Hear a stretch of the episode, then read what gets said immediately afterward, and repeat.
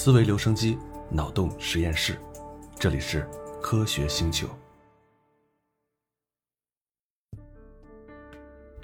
最近几期的节目，我们从宇宙聊到了意识，好多人对这个话题还挺感兴趣的。那咱们就多聊聊。从意识，咱们就能聊到一个词儿，叫做精神。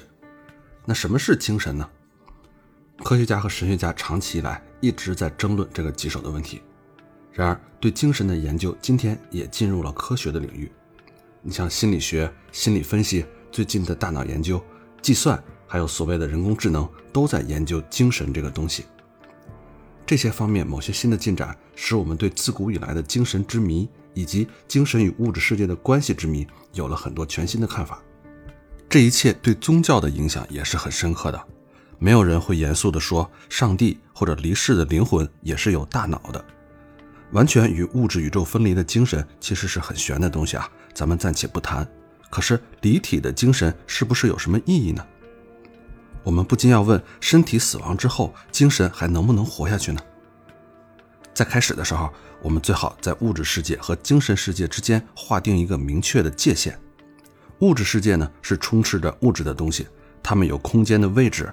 也有像质量啊、电荷之类的特性，这些东西并不是静止的，而是在四处运动，根据力学规律在变化着、演化着。对力学规律的研究呢，就构成了物理学的一个分支。物理世界是一个公共的世界，所有的人都可以观测它。而充斥精神世界的，则不是物质的东西，而是思想。思想显然不是处在空间之中，而似乎是有自己的宇宙的。它的宇宙是神秘的。是其他的观察者所观测不到的，思想也是以各种方式变化和演化的，也能相互作用，也是能动的。那对这一切的研究就构成了心理学的一个分支。那话说到这里，似乎还没有什么争议啊。然而，一旦物质世界和精神世界相互作用，那问题就来了。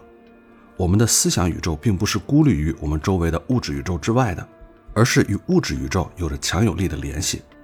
我们的精神借助我们的感官接收到持续不断的信息流，信息流进而产生了精神活动，或者是刺激新思想的出现，或者是重新组织现有的思想。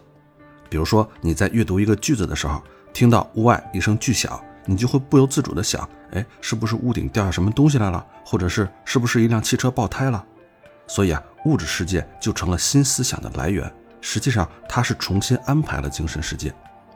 那反过来说，精神世界也通过意志的现象反过来作用于物质世界。当你听到这个巨响之后，就决定去看个究竟，于是你的腿就动了起来了，书也放下了，门也打开了。你头脑中的思想借助你身体这个中介，引发了物质的活动，而物质的活动又重新安排了你环境中物质的东西。可以说啊，我们平时在身边看到几乎一切的东西，都是精神活动通过物质操作得以实现的结果。比如说房屋啊、道路啊、麦田啊，这一切都是由人们的精神活动带来的。可以说，如果没有人的精神，我们这个地球就不会像今天这个样子。这一切看来是很明显的，但是啊，其中已经有了一些让人头痛的问题了。物质作用于精神的机制是什么呢？更让人头疼的是，精神作用于物质的机制又是什么呢？现在我们来看看外在的刺激是如何将思想植入精神里的。咱们还说，你看书的时候听到门外一声巨响，声波冲击耳骨，引起了耳骨的震动。这个震动由三根细小的骨骼传到了耳蜗，耳蜗中的一种膜接收到了震动，再把这个震动传给内耳中的一个流体。这个流体又波动了一些敏感的细丝，受波动的细丝产生了电脉冲，脉冲沿着听觉神经通道进入了大脑，在大脑里由电脉冲组成的信号碰上了一个复杂的电化学网络。于是声音就被感知到了，但这是怎么回事呢？这一连串虽说是复杂，但是也直截了当的物质相互作用，怎么就突然成了一个精神事件呢？变成了对声音的感知呢？使你听到某种声音的大脑电化学模式到底又是怎么一回事呢？你怎么就由听到声音而产生了一系列的思想呢？更让人迷惑不解的是，你听到声音之后的反应，你决定去看个究竟，你的腿动起来了。那它是怎么动起来的呢？那现代医学是知道的啊，大脑的细胞兴奋起来了，信息顺着神经传播开去，肌肉紧张起来，所以你就动起来了。一个物理学家会如何看待你大脑的这种活动呢？首先，他会把大脑的这种活动看成一系列复杂电路的作用，各种各样连接着感觉器官和肌肉的神经通道就代表输入和输出的联系。物理学家因为十分了解电路学的规律，所以他会认为，假如能全部了解你大脑的电路，也就是说有一份电路的总图，那么经过复杂的计算之后，它就可以精确地预测你大脑这个电网的输出信号，并由此推断你下一步要干什么。你听到声音之后，会不会去看个究竟？你电脑发出的电信号会告诉科学家。那谁也不会相信这个物理学家真能预测得准。问题就在于，假如把大脑看成是一个复杂的电路，大脑似乎就完全成了确定性的东西了。因此，至少从原则上来看，就成了可预测的了。神经细胞之所以兴奋起来，命令你的腿活动，那是因为大脑电路中的电流模式具有一定的形式。在这里难以理解的问题就是，上述那些涉及普通电脉冲的真实的物质事件是与精神事件并行发生的。你看，你脑子里会想啊，哎，这是什么声音啊？什么东西碎了吗？我该去看看是怎么回事吗？啊，我还是去看一下吧。那大脑细胞就这么开动起来了。尽管到目前为止，对大脑活动的精神描述和物质描述并不矛盾，但其中有一个关键成分却是描述不了的。那就是你决定去看看那个声响到底是怎么回事儿。你放下书，你的腿活动起来，你的一系列行为都是有意识的，是选择的结果。而在一个可预测的电路里，是容不下自由意志的。对这个问题的一个解决方法是，可以把精神看作是控制一架复杂机器的操作者。电站的操作者能按下各种按钮，使一座城市大放光明。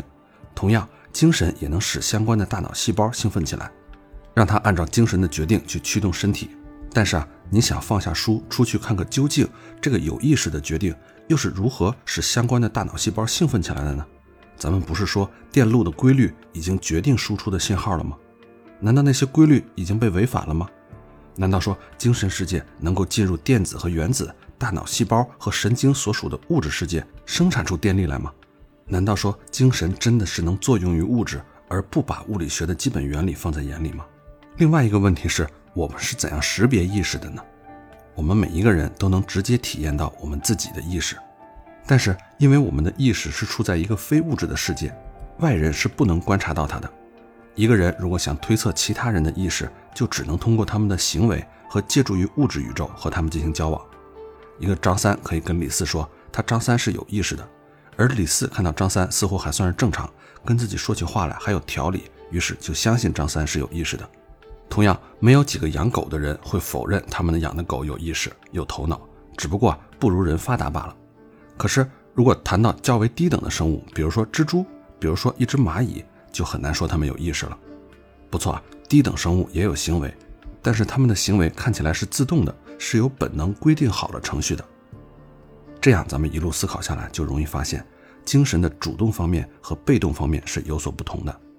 在有感觉这个层面上的有意识，要比有能力进行计划、做出决定、采取行动这种意义上的有意识要低一个档次。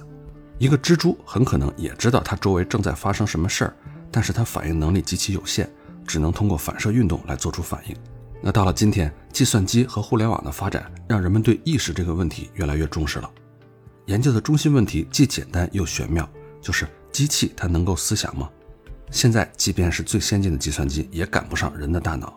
大家都知道，在进行算术运算、资料检索、下国际象棋等等方面，计算机通常能超过人。但你要让它写一首诗、写一本小说，那就不行了。这个主要是软件的问题，而不是计算机硬件结构的问题。那假如有人问我怎么知道张三有精神呢？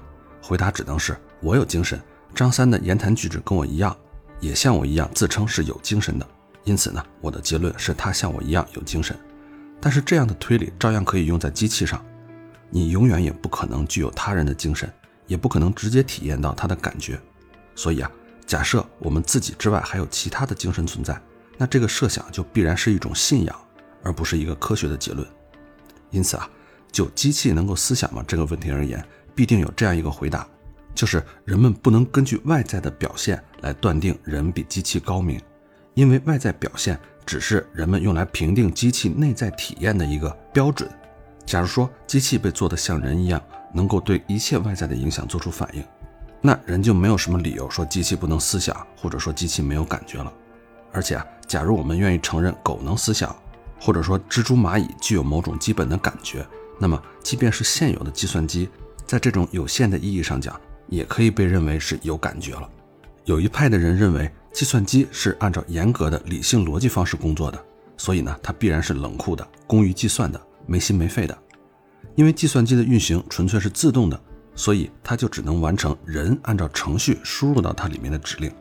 没有哪台计算机会离开它的操作者，变成一个自主的、具有创造性的个体，能够笑，能够哭，具有自由的意志。计算机就像汽车一样，是操纵者的奴隶。但是这种推理它有一个问题，因为它也能推出适得其反的结果来。在大脑细胞这个层面上，人的大脑也像计算机一样是机械的，它也是受制于理性逻辑的。但这个并不妨碍我们有举棋不定的感觉，有晕头转向的感觉，有兴高采烈的感觉。那么，宗教对人工智能这个概念所提出的主要意义是，机器没有灵魂。可是啊，灵魂的概念却是特别模糊。早期关于灵魂的概念是与生命力的概念密不可分的，也就是说，灵魂是一种维持生命所必须的，它是一个赋予生命的作用。宗教教旨的中心观念是，灵魂它是一个事物。肉体和灵魂之间必须画一个清晰的界限。说精神和物质是两个世界的事物，这种观点叫做二元论。二元论的精神有哪些特点呢？它是说人是由两种不同的东西组成的，这就是肉体与灵魂，也可以说是精神啊。肉体是精神的寄主或者是容器，甚至是精神的牢房。精神只能通过死亡才能逃离这座牢房。把精神与肉体结合起来的就是我们的大脑。精神利用大脑获得并且储存关于世界的信息，精神也利用大脑作为一个手段，通过它来作用于这个世界。然而奇怪的是，精神或者灵魂并不住在大脑或者身体的任何其他部位里，实际上也不贮存在空间里的任何地方。那照这样一幅图景来看，精神的一个重要特点就是它是一种事物，甚至你可以说它是一种实体，但它不是一种物质实体。而是一种看不见也摸不着的像以太一样的实体。这么说有两个理由。首先呢，我们不能以任何直接的方式看到或者观测到灵魂的物质性存在，在脑手术中也找不到灵魂。第二呢，物质世界必须遵从物理定律，而物理定律在宏观的层面上是机械的、确定的，因而也是与自由意志这种灵魂的基本属性是不相容的。但是说到这里，你就要小心了。这些说法只是告诉了我们灵魂不是什么，而不是说明它是什么。你看啊，说精神不是机械的，于是呢，它就是非机械的。那这只不过是换了个词儿嘛？我们还是不知道精神它到底是什么。灵魂的属性是很难描述的。同样，要想找到灵魂在哪也很难。假如灵魂在空间里找不到，那又该上哪去找呢？我们已经看到物理学家把时间和空间看成是一块四维的薄片儿。他们认为有可能还有其他的薄片儿，和我们肉体所在的这个时空薄片是不相连的。灵魂是不是住在另外的某一个宇宙空间里呢？时空还可以被看作是包裹在或者嵌在一种更高维度的空间里，就像是一个二维的薄片嵌在三维的空间里。那灵魂是不是住在更高维度的空间的某一处，从而在不属于时空的情况下附在我们时空中的某个人的肉体上呢？那如果你说到时间的话，问题就更多了，灵魂不在空间之中，但它在时间之中吗？应该是在的。那假如灵魂是我们感觉的源泉，那么我们对时空的感觉也必然包括在其中。而且有很多可变的人类精神过程，你比如说计划呀、希望啊、悔恨啊、预期啊等等，明显都是依赖于时间的。假如说灵魂不在时间之中，就会有严重的逻辑问题。哲学家们探讨了二元论的好几种替代品。有一个极端是唯物论，就是完全否认精神的存在。唯物论者认为，精神的状态和作用不是别的，正是物质的状态和作用。在心理学领域里，唯物主义变成所谓的行为主义，宣称所有的人都是以纯机械的方式对外界的刺激做出反应，只不过呢，这些反应比之蜘蛛要复杂一些。另一个极端就是唯心主义哲学，认为物质世界并不存在，一切都是我们的感觉。那无论唯物主义还是唯心主义啊，他们本质上还都是二元论的，就是说精神它本来是一个东西。可是啊，二元论的错误在于试图用一种实体来解释一种实际上是抽象的概念。这个事儿其实并不新鲜啊，在科学史和哲学史上，人们一直喜欢把抽象的概念还原成一个具体的事物。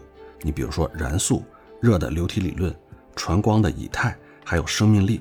你要是再往前倒，更古时候的人类喜欢把自然界里的一些抽象事物也给还原成一个具体的人。比如说爱和美这种东西本来都是抽象的，但是不行，人类得造出一个爱神，造出一个美神来。那么一个概念是抽象的，而不是实体的，这个并不会让这个概念变得不实或者变得虚幻。你想啊，一个人的国籍既不能称，也没法量，也不在他身体里占据一个位置。然而国籍是有意义的，是这个人的重要组成部分。再比如说效率啊、组织啊、商啊、信息啊这类的概念，也不是物体意义上的东西，而是物体之间的关系。二元论的基本错误就是把肉体和精神看作是一个钱币的正反面，而二者实际上是属于完全不同的范畴的。哲学家罗伊尔说过这样的一段话：按照一种逻辑说，是存在着精神；再按照一种逻辑说，存在着肉体。这两种说法都是完全正确的，但是这两种说法并不是指有两种不同的存在。当你说存在着岩石和你说存在着星期三这两句话都是正确的。但是如果把岩石和星期三并列起来讨论它们之间的相互关系，那就没有意义了。当我们说精神与肉体之间是什么关系的话，就好像是在说一部小说的情节和字母表的二十六个字母有什么样的关系。精神和肉体并不是一个二元事物的两个部分，而是分级描述中的两个不同层面的两个完全不同的概念。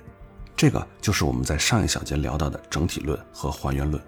物质用不着加进生命力才能变得有生命，同样，物质也用不着有灵魂这个实体才变得有意识。我们这个世界有很多东西，它既不神秘莫测，也不是单纯的由物理构成的。你比如说，什么是交响乐呢？我们都会唱的国歌，这首歌在时空中处于什么位置呢？如果我们把一首歌的乐谱给毁了，那这首歌依然存在。很多古老的洞穴人的语言已经不存在了。而桥牌这种游戏才存在了不到一百年，那我们谈论的这些东西到底是什么呢？你看，它们不是动物，不是植物，也不是矿物，但是它们也有存在和消亡的这种概念。它们不是具有质量的物体，也不是一种化合物，但是它们也不是纯粹抽象的东西。这些东西有出生的地点，也有它们的历史，它们可以变化，也可以发生什么事儿，它们可以四处运动，就像是一个物种，一种疾病。或者是一种流行病，我们千万不可以认为人们想认真对待的任何东西都是存在于空间和时间中的粒子群。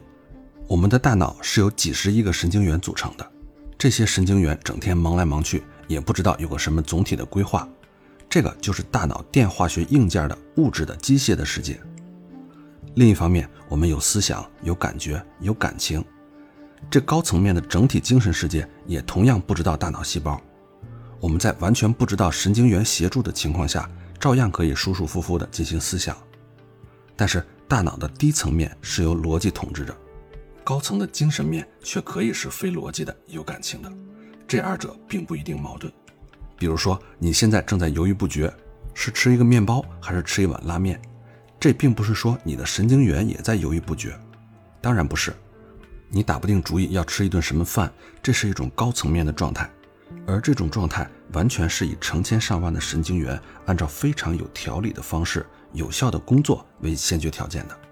打个比方来说，一部小说是由一系列的单词和语法构成的，而这些语法构造又是符合语言的逻辑规则的。然而，这些逻辑规则并不妨碍小说中的人物恋爱或者大笑，或者以一种完全不守规矩的方式展开行动。假如说这本书是由逻辑的字词构造而成的。所以这个故事必须得是严格符合逻辑规律的。那这样说就很荒谬了，因为这是把两个不同的层面给搞混了。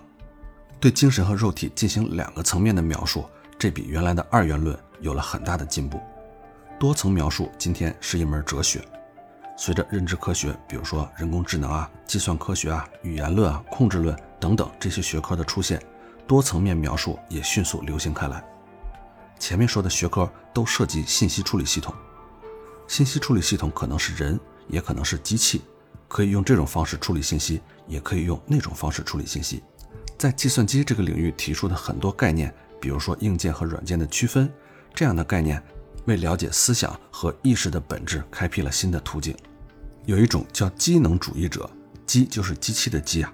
这一类人的观点是，精神的本质要素不是硬件，而是软件，是大脑物质的组织，或者说是它的程序。机能主义者并不否认大脑是一台机器，神经元纯粹是按照电路原理工作的，大脑中的物质作用并没有精神的原因。机能主义否认精神是人类独有的，他声称机器也能有思想、有感觉，至少在原则上是可以的。而传统的观念则认为，上帝把灵魂赋予人，于是机能主义与传统的宗教观念从根儿上就是水火不容的。但是从科学的角度来看，机能主义一举解决了关于灵魂的大部分传统的问题。灵魂是由什么材料构成的？这样的问题就变得没有意义了。这就好像问公民权或者星期三是由什么材料组成的。灵魂是一个整体的概念，它根本就不是由什么材料构成的。那灵魂在哪里呢？哪里也不在。以为灵魂在一个什么位置，就想找出数字七在什么位置一样，或者是找出贝多芬交响乐在什么位置一样，都是理解的错误。像灵魂、数字这样的概念，在空间里都是找不到的。那时间和灵魂的关系又是怎样的呢？某种东西只在时间中存在，却不在空间中存在，有这样的东西吗？当然有啊。我们常说失业率升高，流行的时尚发生了变化。意思啊，就是说这些事物依存于时间，却不能固定在某一个位置上。同样，也完全可以说精神依存于时间，却在空间里找不到。所以，我们可以说，那种认为精神不过是大脑细胞的活动而已的看法是错误的，因为持这种看法就是陷入了还原论的泥坑。不过，精神的存在似乎确实是仰仗着大脑细胞的活动的。于是啊，问题就来了：那离开肉体的精神能够存在吗？咱们可以再打一个比方啊，一部小说是由字词组成的，但是小说也完全可以以声音的形式存储到磁带上，或者变成数字存储到计算机里。那在大脑死亡之后，精神能够转移到另一个机制或者系统里继续活下去吗？显然，这在原则上是可能的。那关于做一个你自己的备份，算不算是灵魂在一个地方得到永生这个问题，我们在前面的节目里和你讨论过，在这就不重复了。在这我最后说一个新的问题。它也会挑战灵魂离开大脑能不能正常存在。